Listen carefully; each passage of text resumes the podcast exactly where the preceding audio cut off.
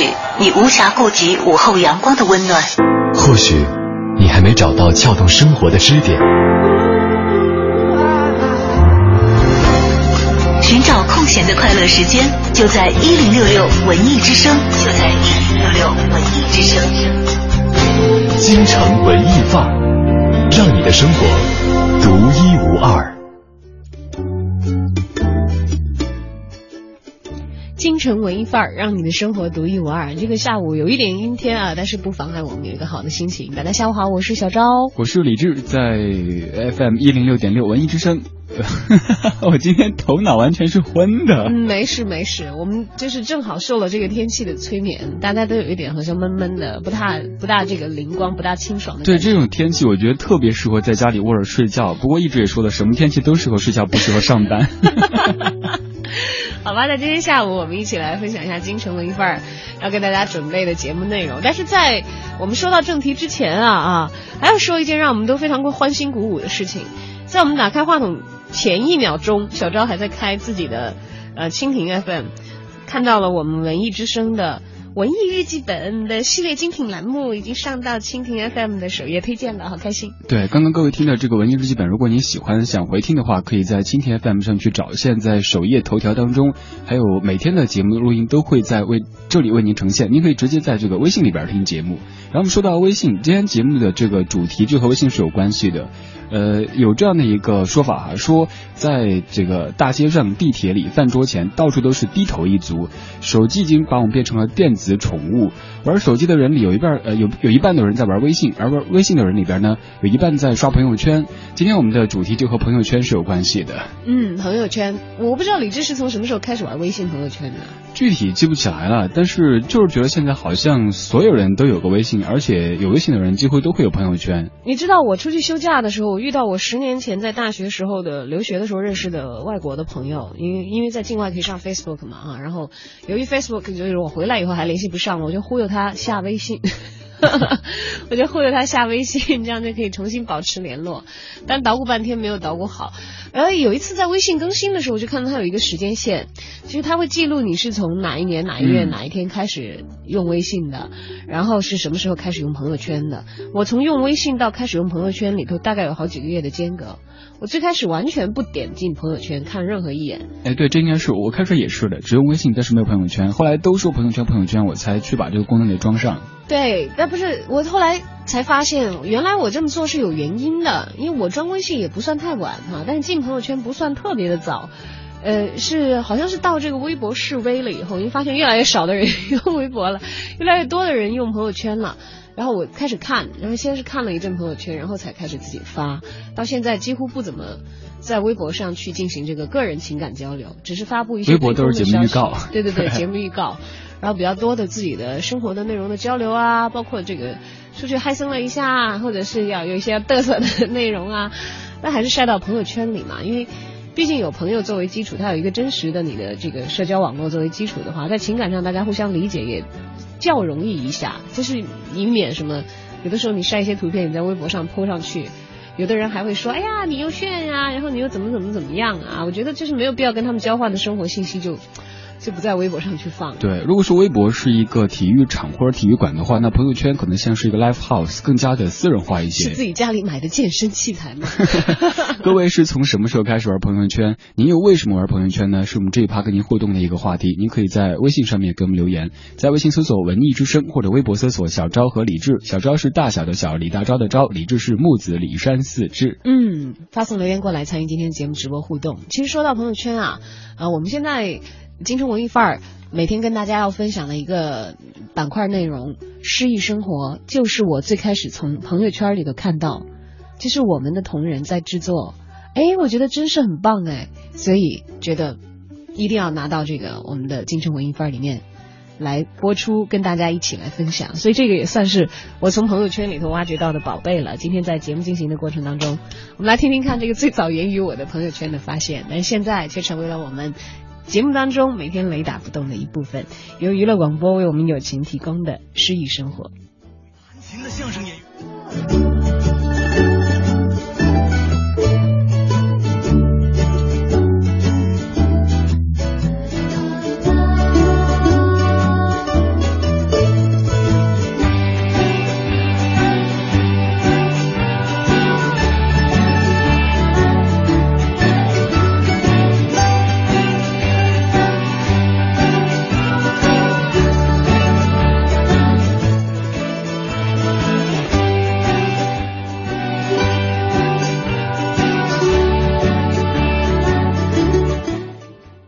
国，董月。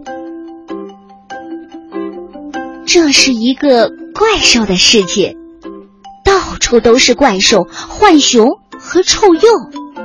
负鼠在外面，好几个怪兽在我的床上。有一个怪兽，它是我的小怪兽。我和我的小怪兽说话，我给了我的小怪兽一些培根，但不能喂饱它。我对他说：“别那么大声哭，小怪兽。”他还是哭。天啊，哭的那么大声！他想要从我这里得到些东西，他想要我的灵魂。最终，我给他我锃亮的灵魂，然后他吃掉了我锃亮的灵魂，我和他合二为一。我从他的眼眶中看出去，只能看到一片白，然后我看不到任何东西，只有雾。之前看到的一片白，原来只有雾，什么都没有，只有从怪兽眼中看到的雾。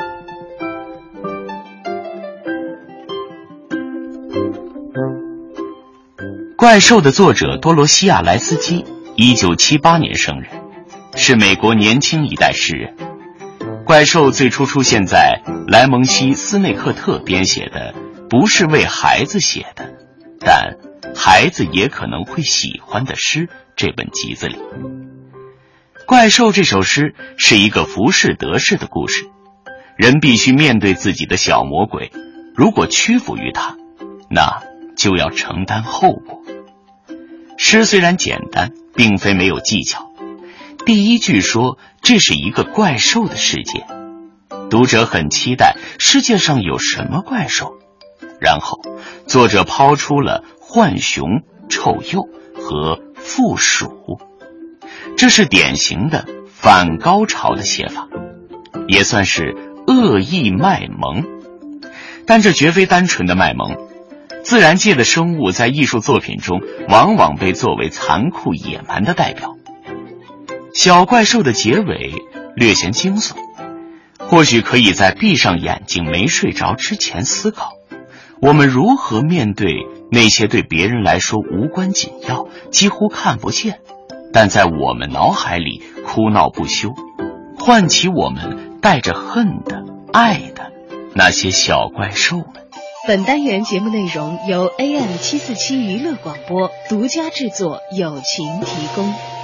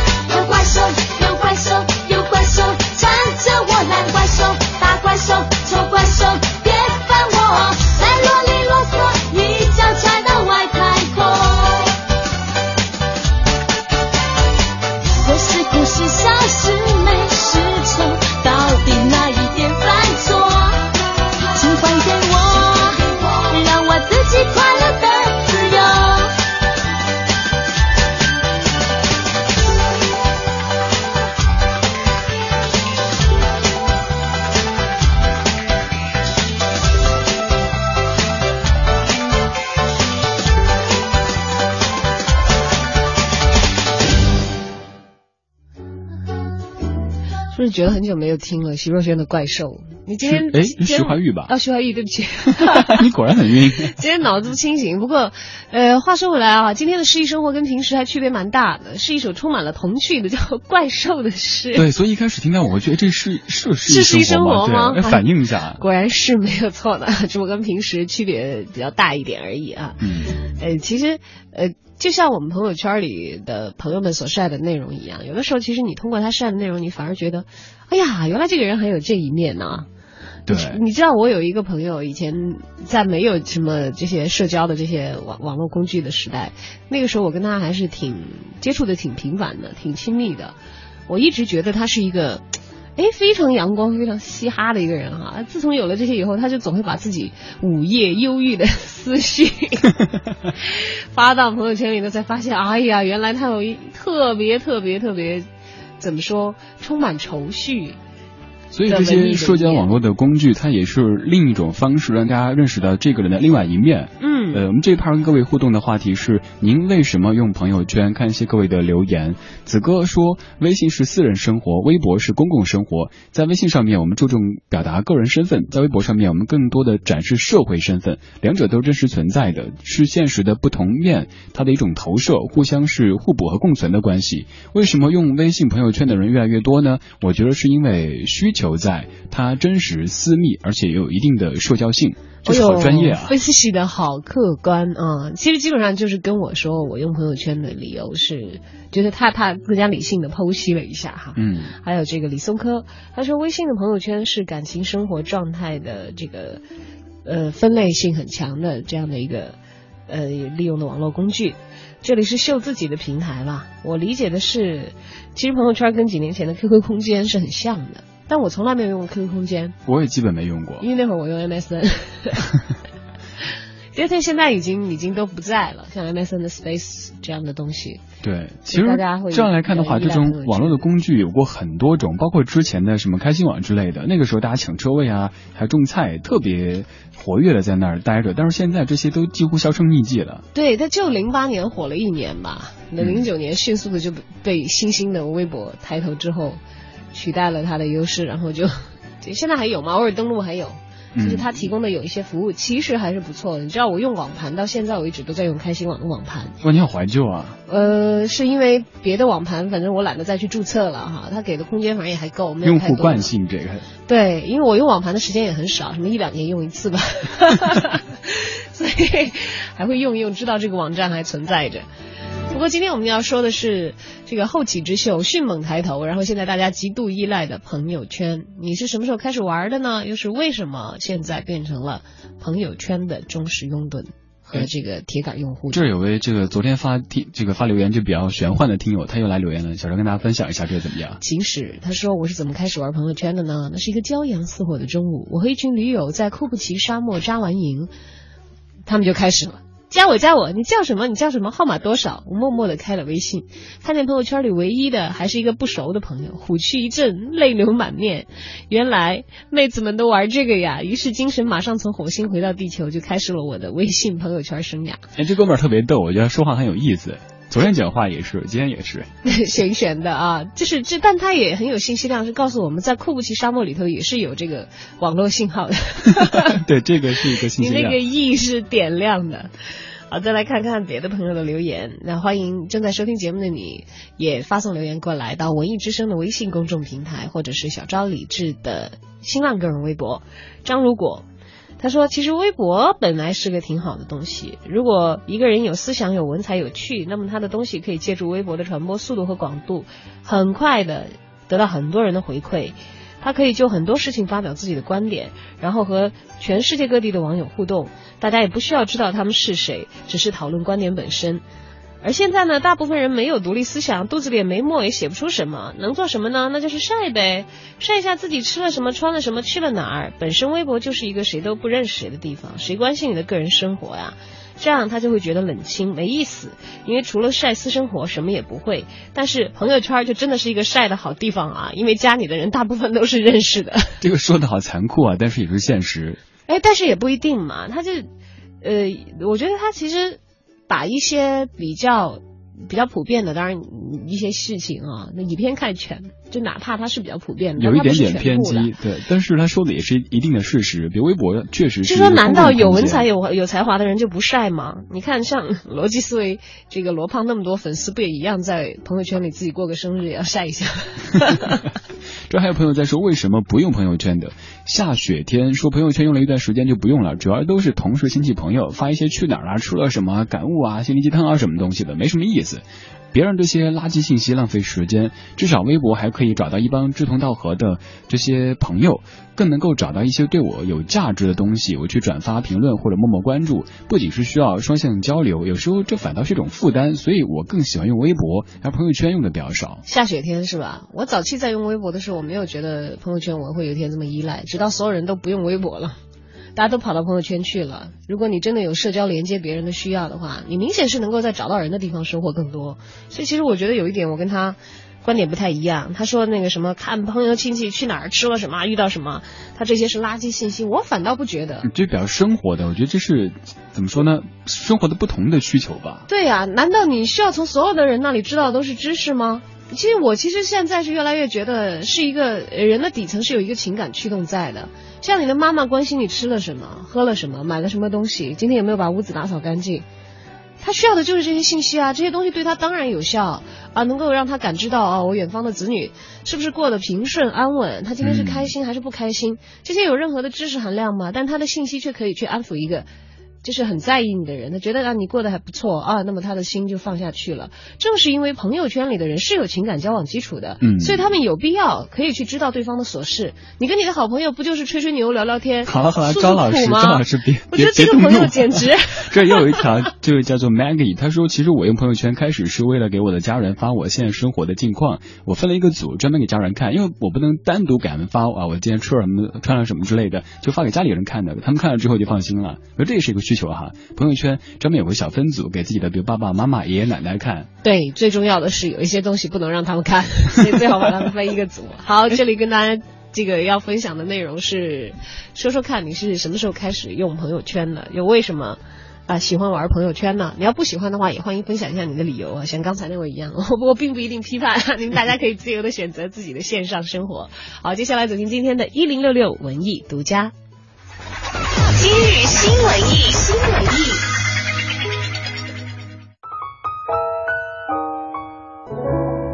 雨后无人的街道，一盏未熄灭的灯。新文艺新青年幺零六六文艺之声的听众朋友们，大家好，我是文艺青年陈俊彤。今天下午四点至五点，我将走进文艺之声，做客戴戴主持的《乐坛新生》，和大家聊聊我的新 EP，听我说的一些有意思的事情。FM 幺零六点六，中央人民广播电台文艺之声，下午四点，我们不见不散。就算这世界抛弃我。Hello，各位好，今日新闻艺，关注更多今日精彩文艺。大家好，我是胡宇。陈俊彤因为参加《中国好声音》而走红，首张 EP《听我说》幕后的音乐制作力邀著名作曲人丁世光、王心凌的御用音乐人赵倩、汪峰吉他手胡晨等多名音乐人联手为他打造。无论是作曲的旋律，还是编曲的方式，在国内的流行音乐中，这几首歌都颇具有创新性。那么今天下午四点，乐坛新生陈俊彤，听我说。月光照亮了山丘，时间经过的陈旧。呃，文艺之声的听众朋友们，大家好，我是徐泽辰。今天晚上九点，我将走进 FM 幺零六点六文艺之声小马主持的品味书香，和大家聊聊我的最新长篇小说《耶路撒冷》。这是我花了六年时间写就的长篇小说，主要是想探讨一下当下六七十年代出生的一批人的生活和精神世界，希望大家能够喜欢。FM 幺零六点六文艺之声，晚九点品味书香，我们不见不散。耶路撒冷写出了一代人的生命和精神历程，从花街到北京，漫长的时空里缠绕交织着各种社会问题、各种社会生活经历、各种生命体验。徐子晨以冷静而热忱的文字记录这一切挣扎、彷徨、寻找和梦想。今晚九点，徐子晨做客品味书香，这里是精彩的文艺之声，欢迎大家继续收听。常青树，北京人艺第一批演员，茶馆中的秦仲义，北京人中的曾文清，蔡文姬中的董四，电视剧《末代皇帝》中的摄政王，《封神榜》中的姜子牙。有那么个不知怀季夫人一个外货，那才能救国。就是这样一个老戏骨，国宝级的表演大师，平生唯一后悔的事，却是当年为了演戏而扔下了画笔。很长时间，有很多年，我自己都弄不清楚，就是对画画那么入迷，兴趣那么大，为什么后来就就放弃这个专业，就演戏了？一谈到这个问题，过去我就用一个词儿，就是阴错阳差。中国话剧界最高龄的明星，著名表演艺术家蓝天野，本周日中午十二点，与主持人郭靖相约周末文艺大家谈。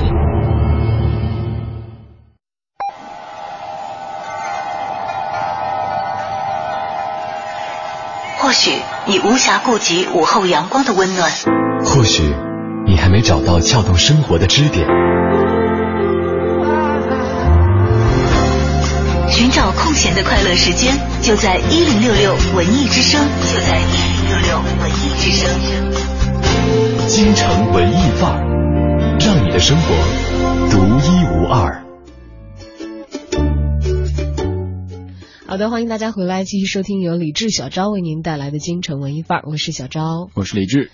呀，其实我刚才听到我们的节目片花的时候说，寻找空闲的这个快乐时间。当然，大家非常非常啊，我是非常非常希望大家是收听京城文艺范儿来填充啊。但是我想了一下，我们好像完败给朋友圈，因为大家这个空闲的娱乐时间好像都交代给他了，全都碎了。我觉得现在时间就是完全碎片化的，很难有整块的时间。刷刷微博，看看朋友圈，然后再因为几秒钟嘛，然后再去干干干别的事情。对，表面上看起来好像没占太多时间，但加起来就大块的时间了。哎呀，所以我们就是不够碎，所以没有这样大面积的攻占大家的时间。不过也好，我们可以在。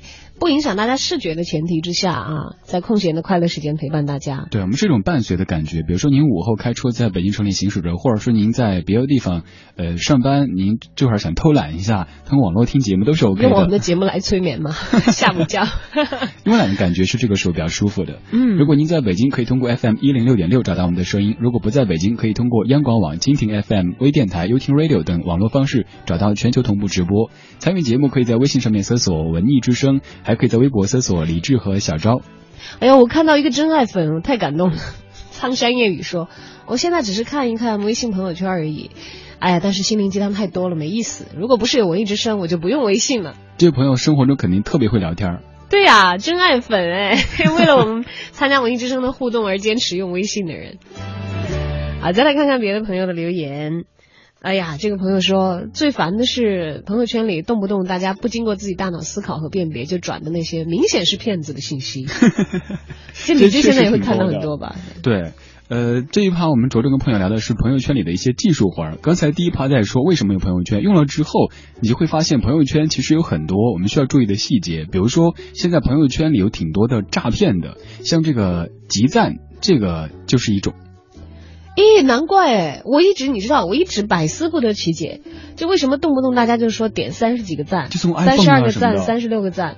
哦，结果是集够了这些赞要送 iPhone 啊？有挺多的，这有案例跟各位分享一下。说有一位叫翁小姐的这个朋友哈，在朋友圈里看到说点三十六个赞就可以拿到 iPhone 五 S 的手机，翁小姐就呼朋唤友收齐了赞。她说当时觉得碰碰运运气，没有想这个有什么异常的。后来呢，她收到商家的微信说中奖了，但是要求她打二十二块钱到对方的支付宝账号上去，呃，付这个快递费。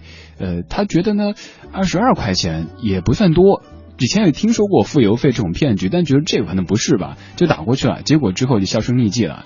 警方提示说，其实这和以往的短信诈骗如出一辙，先是以优厚的奖品吸引到您的参与，然后再以邮费或者税费自理等方式要求打款。打款之后，不仅他们失去了消息，而且您的个人信息也在他们手中泄露了。对，看看。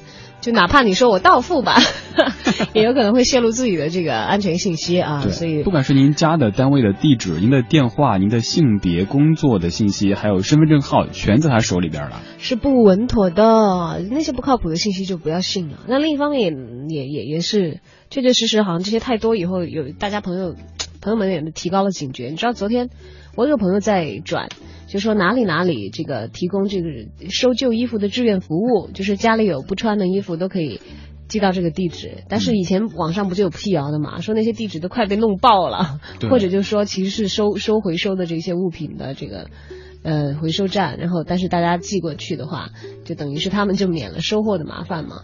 然后后来我我昨天有个朋友就在转，就说收旧衣的地址，然后还特别注明了一句说这个不是骗子，他说因为组织这个活动这人我认识，他说这个这个就是我的一个朋友，他自己就是其中一个志愿者，说所以旧衣服可以往这里捐等等等，都要都要特别说明一句不是骗子。所以其实这是在一个信息爆炸的年代当中，有太多信息过来，我们也没有这么多时间和精力去一一核实，这没办法，很难免会出现这样的问题。像这儿看到一条留言，王冠就开始问我中奖了吗？现在有太多中奖的，比如说咱们节目中抽奖，我前两天听同事在联系一位听友说，您获得我们的文艺之声提供的是演出票的时候，对方问你是骗子吗？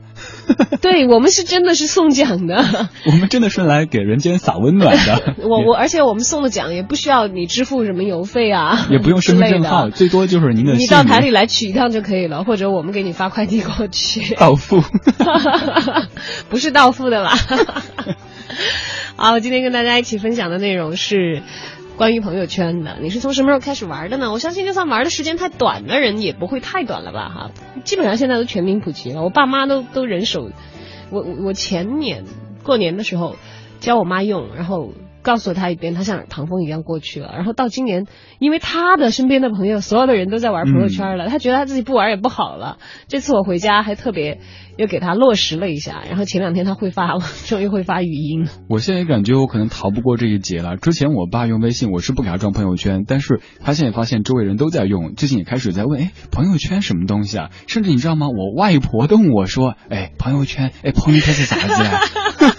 因 为就经常媒体在说，然后身边人也在说，就老人都会对朋友圈感兴趣，因为他们的朋友也开始用了，这个可能 对是更加直接的一个刺激。啊，今天跟大家一起来说说朋友圈，你是从什么时候开始使用？你喜欢用吗？用的时候又有哪些心得呢？对，朋友圈里边经常看到的一些比较奇葩的人和事儿，您也可以拿出来晒一晒。我们呃可以满足您的匿名要求的，免得您得罪人哈。在你留言过来，我们你如果说要匿名的话，我们不会不会说你是谁啊。好，欢迎大家参与今天的呃节目直播互动。接下来一起来分享一下北京城的过往，走进我在北京城。你知道的，你不知道，你不知道而想知道的，你想知道而没法知道的，关于北京城的一一切，我在北京城。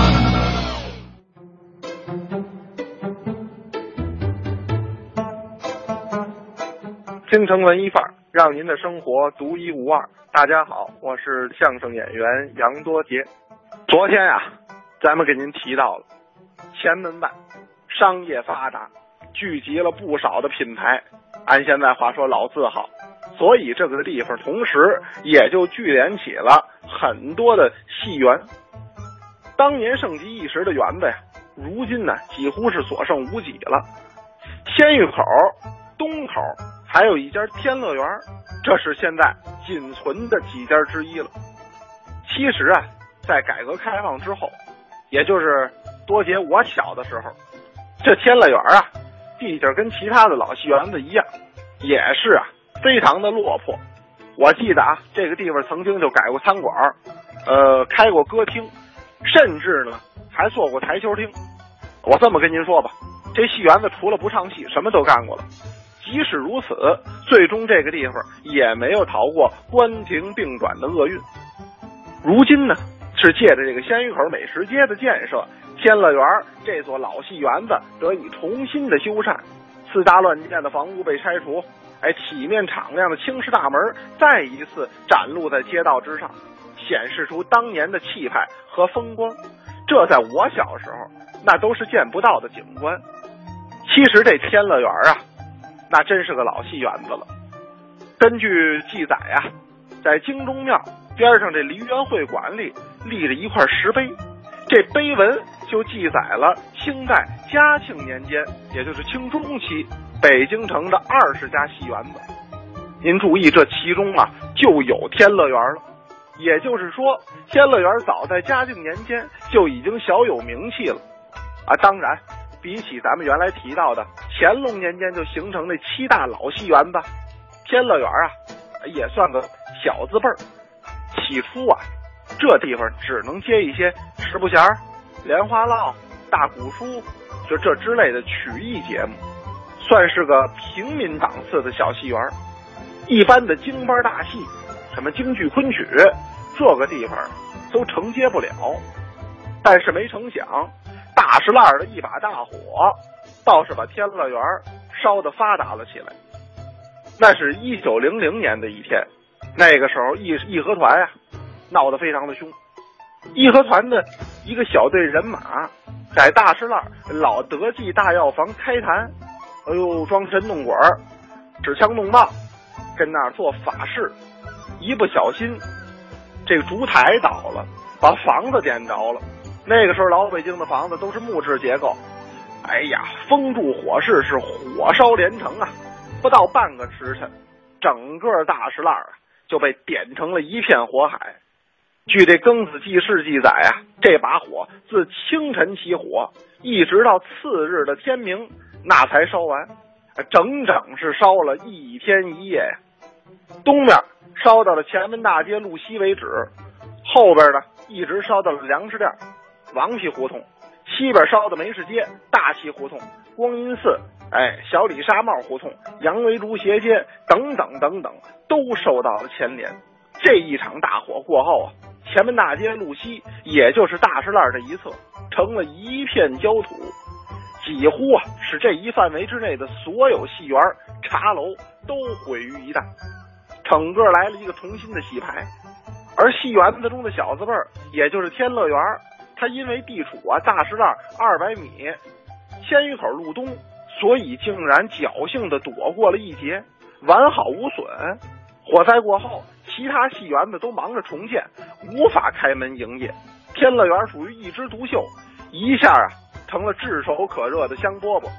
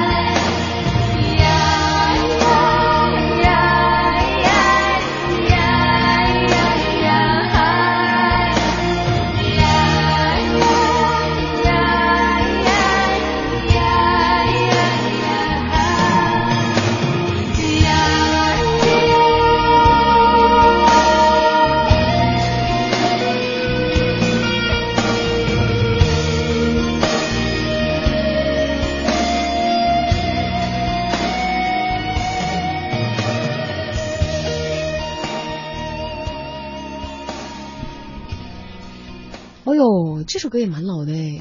对，而且这首歌我之所以选它，是因为它里边说想拔掉身上的电池。有时候可能我们面对这些电子设备太多之后，就会有这样的冲动，想逃走。如果自己是装电池的话，那拔掉就好了。这首歌是来自范晓萱的《消失》。哎呀，跟我们刚才我在北京城里头所听到的前门的戏院啊、前门的一些曾经的一些这个东西，其实是一样的，渐渐的消失了。对，有时候咱们也想从自己的工作和生活当中消失一段时间，比如说逃去一个很秀丽的地方待着，但是这不现实，还是好好工作吧。你待几天还行，待久了你也心慌啊。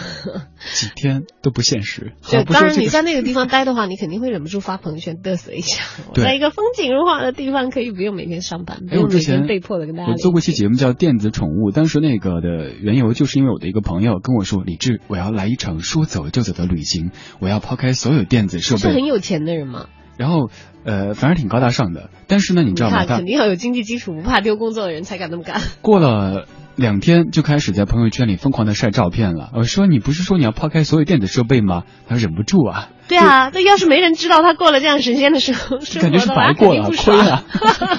所以这也是人的心理需求的一个部分吧。所以说朋友圈可能它的这个意义也是其中之一。我们今儿节目当中跟各位分享的话题就是关于朋友圈。刚刚第一趴在说您为什么用朋友圈，这一趴着重跟各位说一些朋友圈里的技术活儿，比如刚才说到了关于这个集赞的这事儿。刚说这个案例比较极端，就是说呃通过这个集赞然后骗了个人信息，当然也有一一些这个集赞不是骗子，但是他真的也发奖哈。是发奖，但是像我的一些这个同学，可能就几百年没联系的，哎，李志来跟我点赞，我要那个赢一口锅，是我们的友谊就值一口锅吗？哎呀，你太高估自己了，你的友谊明明只值三十六分之一口锅，好不好？人家集个锅盖 人家集够三十六个赞才能够得到一口锅，你太高估自己了。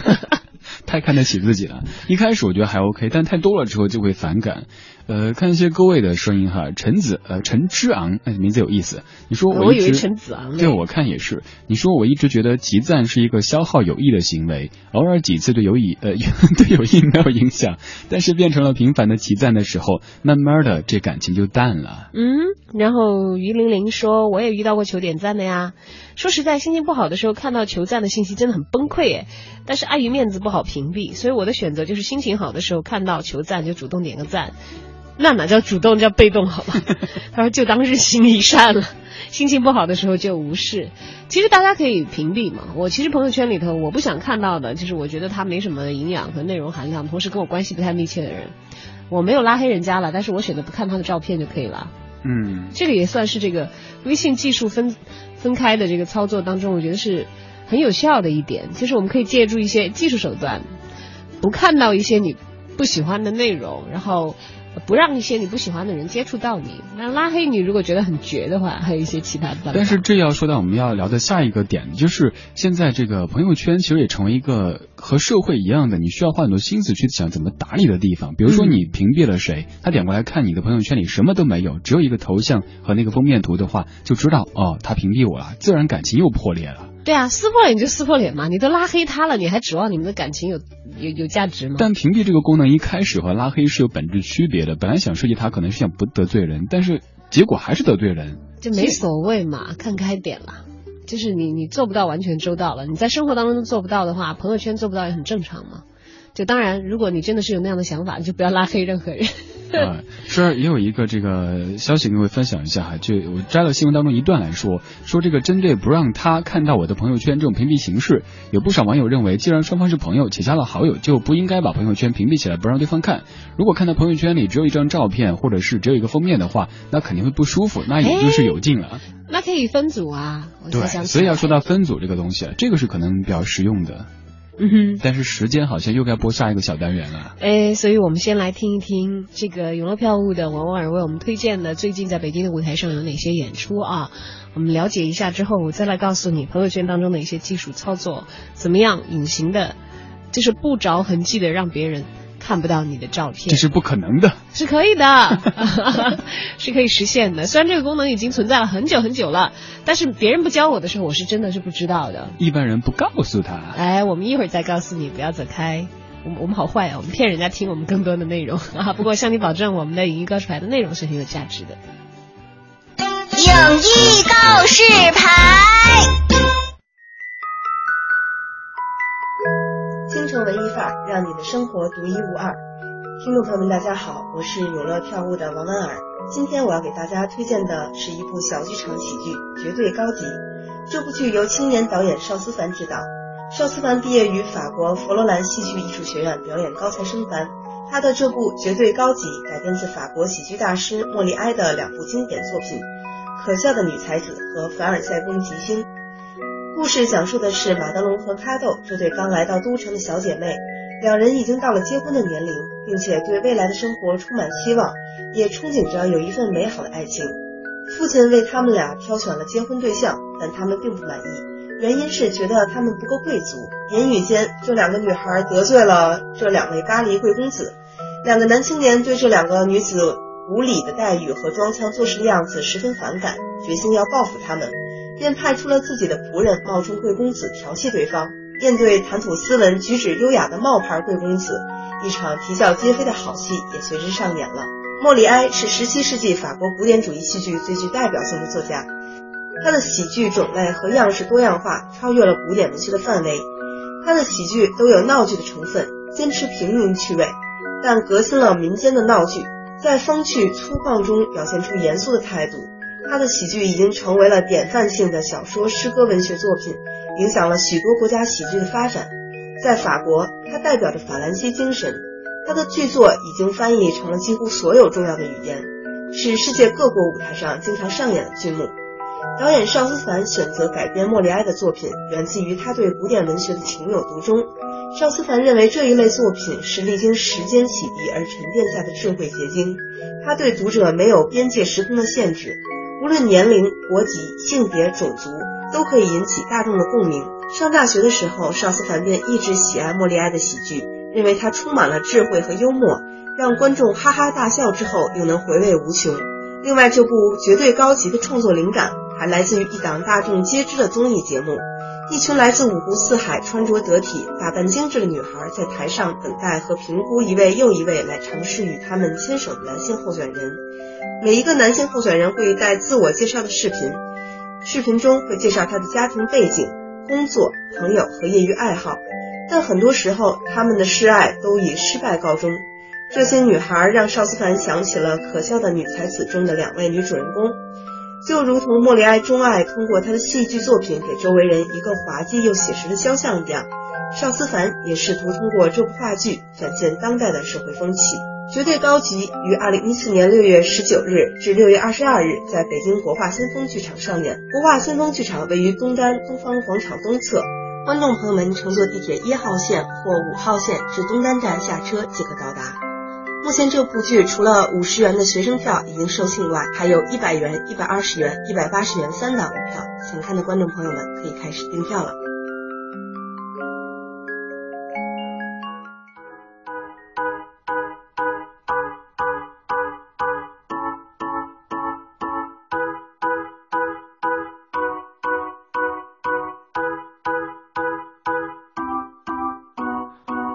的生日没有礼物，你的邮箱充满 email 祝福。今天感到第一次孤独，第一次糊涂。你守着电脑这只宠物，从来不用离开它半步，也不用担心千年虫，它是四位数。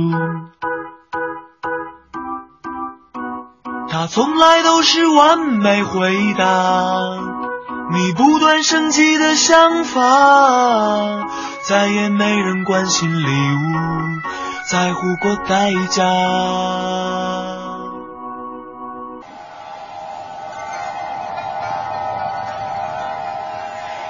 或许你无暇顾及午后阳光的温暖，或许你还没找到撬动生活的支点。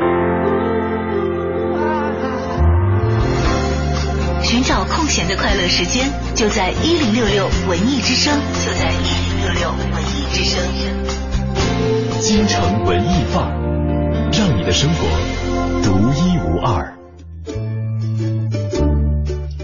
欢迎回到正在为您直播的京城文艺范儿，大家下午好，我是小昭，我是李志。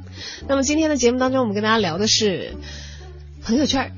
对，朋友圈这个东西现在是生活的算必备品了哈。好多朋友都在发送互动留言，比如说文卡卡就说，呃，那种凑什么节日啊、发鸡汤之类的，还要注上不转发就要肿么样的，都会有拉黑的冲动。那个不管是在朋友圈，还是在微博，还是在别的社交平台上，都会有的。我都我都不搭理他们。什么不转就不是中国人呐、啊，不转就要倒霉啊之类的，这种我不知道他脑子里是怎么想的。所以那些神经病你就不要理他了。别这么直接嘛。好，看到马小妍的留言，他说边上班边听李老师。师傅，有种提心吊胆的感觉，为什么？因为在上班呢，偷偷摸摸的来听节目。哦，是吧？我还以为听到李智会提心吊胆。我说，嘿，我听他从来不会有这样的感觉。他说，我们这边终于下雨了，朋友圈我觉得已经不能愉快的玩耍了，加了很多不熟但是又不好不加的人，删呢又怕尴尬，所以现在都是分组玩了。对对对，所以这是我们刚刚说到的，跟各位分享的关于这个分组的哈。分组神器。对，这有一些朋友在说关于分组的事儿，比如说王琦说，爸妈也都是我的微信好友，可是如果超过晚上十二点还在更新朋友圈的话，那第二天肯定接到爸妈的电话，唠叨这个一通宵没睡好的事儿，所以我一般会变相的屏蔽一些让爸妈担心的内容，就发到他们看不见那个小组里边去。所以分组是一个特别好的方式。嗯哼。分组告诉大家怎么操作啊！如果你现在还没有用过这个功能的话，先把那个发朋友圈的键点开，要上图的那种，不要发纯文字的。点一张图，在没发的状态下，再往下选那个选项。Sorry，我打断一下张老师，微信改版了，都不用这么复杂了。是吗？对。哎，我不知道，关于跟你讲一可以直接在那个隐私里边去分了。啊，在隐私里头去给大家分组了，对，可能这个企鹅也是知道大家有这个需求，现在而且这个需求还越来越主流了。但是也有一个问题，也许你这你把这个人分到这个组，那个人分那个组，你放在这一条，他看到，那个人没看到，一问又露馅了。所以说啊，就是没办法，有时候就得得罪人。嗯哼，哎呀，人生嘛，都是不可能事事处处如意的，而且你既然要把它分到不愿意看到的组。你又害怕什么呢？那就说明你是对他有归类的嘛。对。就是比如说，如果只是工作交往的，他不需要知道你的私生活，那即使他不爽，他也依旧还是不需要知道你的私生活。情感上不爽你没所谓嘛。我前两天碰到一个，前几天碰到一个工作关系的一个熟人吧，这么说，我就是看到一只狗狗很可爱，发了一张狗狗的图片，他跟我说：“哥们儿，正常点好不？”哎，我说那发这个有什么不正常？他意思说我好像太自闭了，然后好像我心里有问题，看到什么狗。狗狗都要发出来啊？这样啊？就为什么发个狗狗照片会有这么负面的影响？对啊，我当时想，这应该是看到很可爱的一只狗狗，很有希望才对哈、啊。他觉得我不正常，好吧？啊，觉得那那算了。你验证出来你们不是一组的，以后把他拉到那个就说反应异常组。对 对，这狗的照片不能看的组，不能看狗的，不能看猫的，不能看吃的，不能看穿的，不能看玩的，各种组，好累呀、啊。是的，哎呀，我爱发，你不爱看你就屏蔽掉嘛，就省得我分组了，多好。对，所以真的朋友圈就是一个社会的缩影了，不是说朋友圈或者是微博复杂，而是这个人类的社会本来就是要多花心思去处理的。像这个北七飞说，呃，大家尽量注意哈，最好不要出现 A 和 B 都是你的好友，你屏蔽了 A 没有屏蔽 B，结果哪一天 B 说漏嘴就尴尬了。有一个办法就是分组哈。哎，这个这个都不是什么办法了，刚说到了。对，还有这个慧南说，干嘛要屏蔽呀？不想让人知道的东西就别发喽，关系淡的不做朋友直接删掉。玩一个软件都玩的这么累，姐，厉害，太豪放了哎！我但是我蛮赞成他这样子的，是爱恨分明一点嘛，没所谓啊。虽然说人这个情感也好，就是与人交往也好，肯定会有一些这个中间的地带，但是你不要纠结于那个中间地带了。他让你不舒服了，你就照自己舒服的方式来嘛，只要你不伤害别人就 OK 了嘛。对，真的这能有多大的伤害？拉黑一个人能有多大伤害？他要是就这样就心碎了一地的话，拿他玻璃心，哎呀，就让他碎去好了。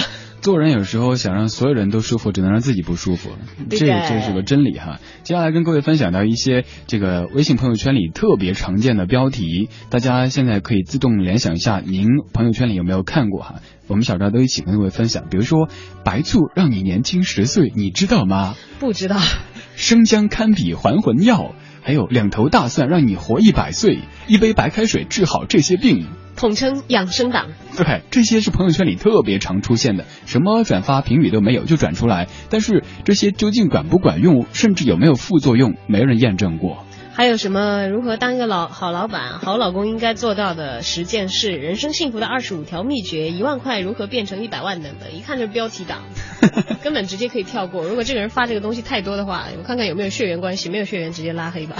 接下来还有一些，比如说紧急通知是中国人的就要转，还有十万火急每个中国人都必须知道之类的。哇，好像自己忧国忧民的，真是到了这十万火急的时候。但想一想，央视、央广都没报，您急个什么呀？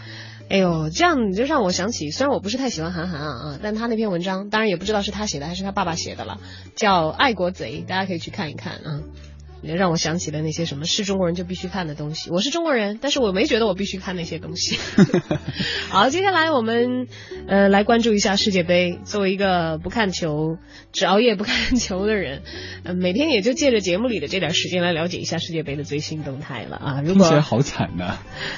哎呀啊，其实还好了。我要是你要是这么忙了，然后我再去看世界杯的话，只会更惨而已。那现在肯定是特别想配一首歌，手捧着我我头。还好我们没有准备这首歌，真难听，会拉低收听率的。好，跟着徐强一起来了解世界杯的最新情况。琴的相声演员徐强，徐强为您评谈世界杯。好了，亲爱的朋友们，欢迎大家来收听徐强评谈世界杯，我是徐强。在二零一四年六月十九日进行了两场世界杯的比赛当中，真是冷门不断的啊！荷兰队三比二战胜了澳大利亚，这个澳大利亚队两战皆负，非常遗憾，提前被淘汰了。那么冷门出现在哪儿呢？下一轮呐，同志们，智利队二比零啊战胜了西班牙队。西班牙队就这样无情的被淘汰了，而且西班牙队的淘汰这个意义非同凡响啊！首先，第一点，他是卫冕冠军被淘汰；其次，球队的总身价是三点四亿的卫冕冠军被淘汰；再次，锋线实在是疲软无力的卫冕冠军被淘汰；再再次，整体球队疲软无力的卫冕冠军被淘汰。再再再次，两场比赛失了七个球的卫冕冠军被淘汰。再再再再次啊，两场比赛只进了一个球的卫冕冠军被淘汰。再再再再再再再次进的那个球还只是一个点球的卫冕冠军被淘汰。再再再再再再再再最次进的那个点球还是骗来的一个点球的卫冕冠军被淘汰。我看下回啊，西班牙队就不要叫西班牙男子足球队了，干脆就叫西班牙男子巴西三日游旅行队。也许听了昨天徐强评谈世界杯节目的朋友们，可能还记得。啊，我的女朋友晚上在观看巴西和墨西哥队的比赛，喜欢上了墨西哥队的前锋球员多斯桑托斯，并且问我，既然多斯桑托斯踢得那么好，为什么不转会到别的国家队呢？那么根据这种情况，我向各位伪球迷提供一些观战指南。首先，你要熟记几个知名球员的名字，比方说梅西呀、C 罗呀、波多尔斯基呀、范佩西呀、罗本呐啊。第二，选一支顺眼的球队。第三，在社交媒体上发声，一定要使用微博的定时发布功能，在零点、三点、六点发布一些无伤大雅的，类似于“哎呀，看球看得我好累啊”之类的信息啊。第四点，也就是最重要的一点，那就是随时吐槽中国国家队。这正是失意之师多豪强，西班牙心已亡。暗自思量，却只见夕阳。荷兰展翅来飞翔，生如虎，势如狼。笑看黑马创奇迹，比利时不思议，潇洒飘逸，千里走单骑。夺冠大热看巴西，放远望，至千里。难以忘怀德国队。各侧的笑脸，怎能割舍意大利深邃的双眼？今夜请看大荷兰进球的瞬间，世界杯就在前面，忽隐又忽现。或许就在那不久的将来，小组赛结束时，谁将已经踏上回家的归途？生难得品尝几次失落与哭泣，也许伸手可得，也许遥不可及。深爱自己的球队，不离又不弃，随时随地都为你加油和鼓励。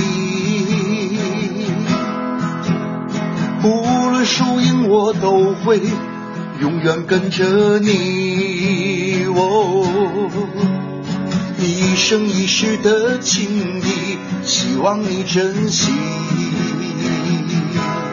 哦，一生一世的情谊，希望你珍惜。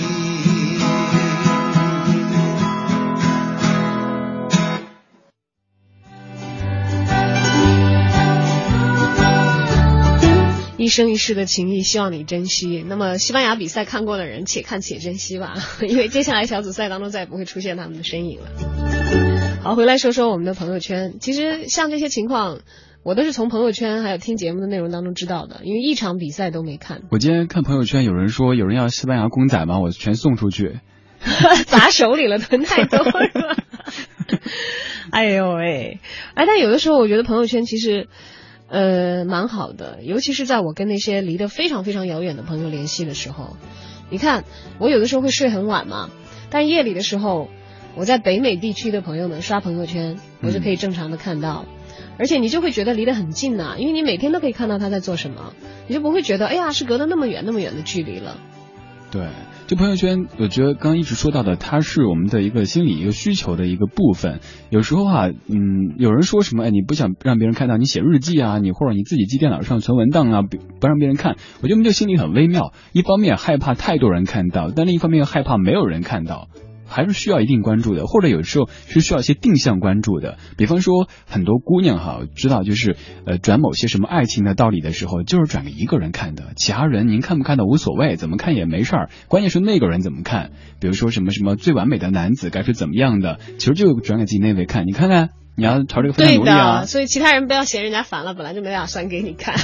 其实这种方式完全可以再做分组，就是把自自家那位单独分一个组给他去看就 OK 了。哎，但我觉得有点有点遗憾的是什么哈？原来在这个微博时代啊，我其实很喜欢乱逛。你会从这个旁边那个框框就说什么你们共同关注谁啊，哦还有谁他也关注谁谁谁啊，人就可以乱逛，就包括博客时代也是可以。对你可能会去发现一些很有意思的信息，然后发现一些新的很有意思的人。但是朋友圈呢，就是因为它相对固定在你已经有的现实的社交基础之上，所以你除了就是加群的时候哈，你可能会勾到一些新人，然后包括现在连搜订阅号我都不知道该怎么样搜到一些高质量的订阅号。只能看这个推荐。对对对对对，其实相对来说，我觉得这也是他的一个一个缺点了。他确实是做到了圈子化，但是圈子和圈子之间有的时候那个壁垒不是那么的明确，不是那么的。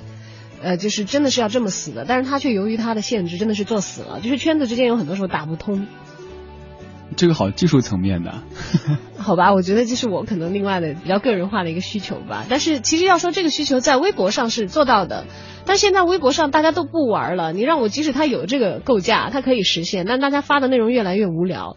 即使它有这个渠道可以找到，哎呀，我也觉得没意思了。其实不是微博或者是微信朋友圈变得无聊，而是。任何的这些社交产品可能都会有一个更新换代，或者是它到一个瓶颈期的一个过程，很正常。当年大家热衷于各种网的时候，各种这个工具的时候，现在到微信，其实微信朋友圈可能也会有一天大家就玩腻了，好像这个内容比较单调之类的，都是正常的一个过程哈。梁阳小易说，还有一场表演赛哦，西班牙对澳大利亚哦，好吧，你看我果然是个不看球的人，就还有一场比赛我都不知道，我还以为他们已经买机票，铁定淘汰啊，但是还有一场表演赛。好，我的岔打完了，李师傅可以继续回到我们的楼当中来主说。你成功的把我打的不知道刚说到哪儿去了，对不起。看一些留言哈，皮三说，呃，六月九号起，所有的微信集赞商家将被禁言，集满四次以上将会被永久注销账号。妈妈再也不用担心别人找我点赞了。嗯哼，哎呀，永久注销账号，这个好像还没有哪个商家用这样的处罚吧？嗯，目前好像是没有，但是这个确实我觉得是一个应该做的事儿。哦，对对对，有有有，就是在微信里头有一种行为会被永久封号的，就是你总提淘宝和发你的淘宝店。哦，是因为他们之间的商业竞争。对，还有这个 loop 说关于求点赞，你愿意动手就成人之美呗，不管是真的假的，卖个人情呃也 OK，实在反感就忽略，当做没看见呗，这心态不错。嗯、对啊，还有麦田说。哎呀，难道没有人觉得集赞这种行为本身就很二吗？我只对那些真的觉得很赞的东西才点，凡是求赞的，只要不是对私给我的，我通通都装作没看见。我发的东西也不喜欢别人动不动就点个赞。呃，人家在朋友圈卖衣服的，如果是一些高质量的图片，模特什么的很给力的，我就当美女看了。发心灵鸡汤的一律不看。话说这么多年，鸡汤的内容怎么一点变化都没有啊？我从九十年代初期从读者上看到这样的文章，不要太多，到现在发的时候。都发不出点新意来，都害得我现在有了鸡汤恐惧症。现在好像所有人都反感鸡汤，但是我纳闷儿，这些鸡汤的市场为什么还这么大？还很大，真的还很大。啊、就是正常情况下大家不需要了，就是当你在很脆弱的时候，很多时候容易被这些文字感染到。就像就陆琪那么有市场，他总是说一些女孩子爱听的话呀，因为人总会有遇到低潮的时候嘛。对，我发现。尤其到晚上的时候，下半夜如果熬夜没睡觉，就很容易特别感性，听一首歌总觉得是给自己量身定制的。就是不失恋也会觉得失恋的歌是量身定制的吗？对啊，然后所有的东西看了之后，文字都会特别有感慨，读书也是，所以那个时候可能鸡汤就会发挥出它的作用了。所以啊，咱们也不能够太瞧不起这个心灵鸡汤或者心灵猪脑汤，还是有一定功效的。某些时候、啊，就像人需要吃五谷杂粮一样了，你愿意选择的时候，有需要的时候可以去尝试一下，不需要的时候就。就让他在那就好了。嗯，呃，还有一位这个网友，他说到关于这个，呃，有有人纳闷说自己很在意的人，为什么他从来不去评论或者给我的朋友圈点赞之类的？他说我已婚，很爱我的妻子，但是从来不评论她的状态，也不会去点赞。你作为爱的受体，只要体会男朋友的这个生活中的爱就好了。每个人表达爱的方式是不同的，即使有一些朋友或者是包括男女朋友或者夫妻，从来不去跟你互动，不代表他对你不爱。是的，这个很重要，因为你们的之间的关系有一些其他的载体，不一定非在时时刻刻和各种媒体上都秀出来。就是人的情感的深浅、事情的主主次，心里都是有数的，不会因为这些表面的关系去否定那些真正有价值的内容。嗯，这个是。其实今天这个选题一开始我觉得还可能比较有趣，但后来发现会越来越无聊，是吧？呃，不是它无聊，而是可能它就像我们的社会一样的，有很多个层面，没有像一开始出现的时候那么的好玩。就像朋友圈只是我的一个人展示，它也会有很多顾忌。嗯哼所以总而言之，不管是任何的微微博、微信啊什么的，它都是跟咱们生活是一样的。对，有的时候也不必太过纠结，或者是刻意的去多想一些什么。毕竟他们只是为你的生活提供一种选择的一个工具而已，像选择生活当中其他内容一样，去 take it easy，轻松的去选择，按照你的喜好去使用它。对，后边有的人特决绝的，就是我要清空啊，我要删除啊之类的。我觉对，得越我们节目另一位男主持盛轩就是做了一个他自主、很自主的选择，他就是再也不刷朋友圈了，因为他觉得哦太浪费时间，然后那就果断的就不用就好了，他就嗯只用微信的那一部分功能，也也很 OK 啊，就根据自己的这个需求来选择。对，没有必要搞出一特别大的形式的什么我要告别朋友朋友圈啊，或者不用微信啊，这个我觉得是做给自己看的。您自个儿觉得怎么样让自己更舒适，没有打扰别人就 OK 了。好的，我觉得其实我们说不说这些，大家自己玩自己的朋友圈都很有自己的一套啊 啊！不管怎么样，科技在向前进步，人们的交往方式也越来越丰富。只希望我们在借助这些工具的同时，不要忘记我们最初的目的，其实是为了让我们的情感更更充沛，交流更顺畅，生活更美好。祝大家玩朋友圈愉快。这个结尾还够高大上吗？好了，我们两个闭嘴了，跟大家分享一下今天的最后一部分内容，Time Out 推荐，然后送给你一首歌。今天的节目就到此为止，整点之后是由戴戴为您带来的乐坛新声。嗯，回听节目可以登录到央广网三 w 点 c r 点 c n。在节目之外，也欢迎各位关注两位主持人的微博，在上面搜索小昭或者李志。小昭是大小的小，李大钊的昭；李志是木子李山四志。还有哦，如果你登录蜻蜓 FM，会看到文艺之声上线，目前已经在主页进行这个首推的文艺日记本，还有就是京城文艺范儿以及李志晚间的不老歌，大家在蜻蜓 FM 收听完之后，都可以通过蜻蜓 FM 来下载或者是回听头一天的节目。好，今天节目就到这里了，哇 好啰嗦，结束语半天说不完，再见。这次真走了，拜拜。Time Out 推荐，负责一切享乐。Time Out。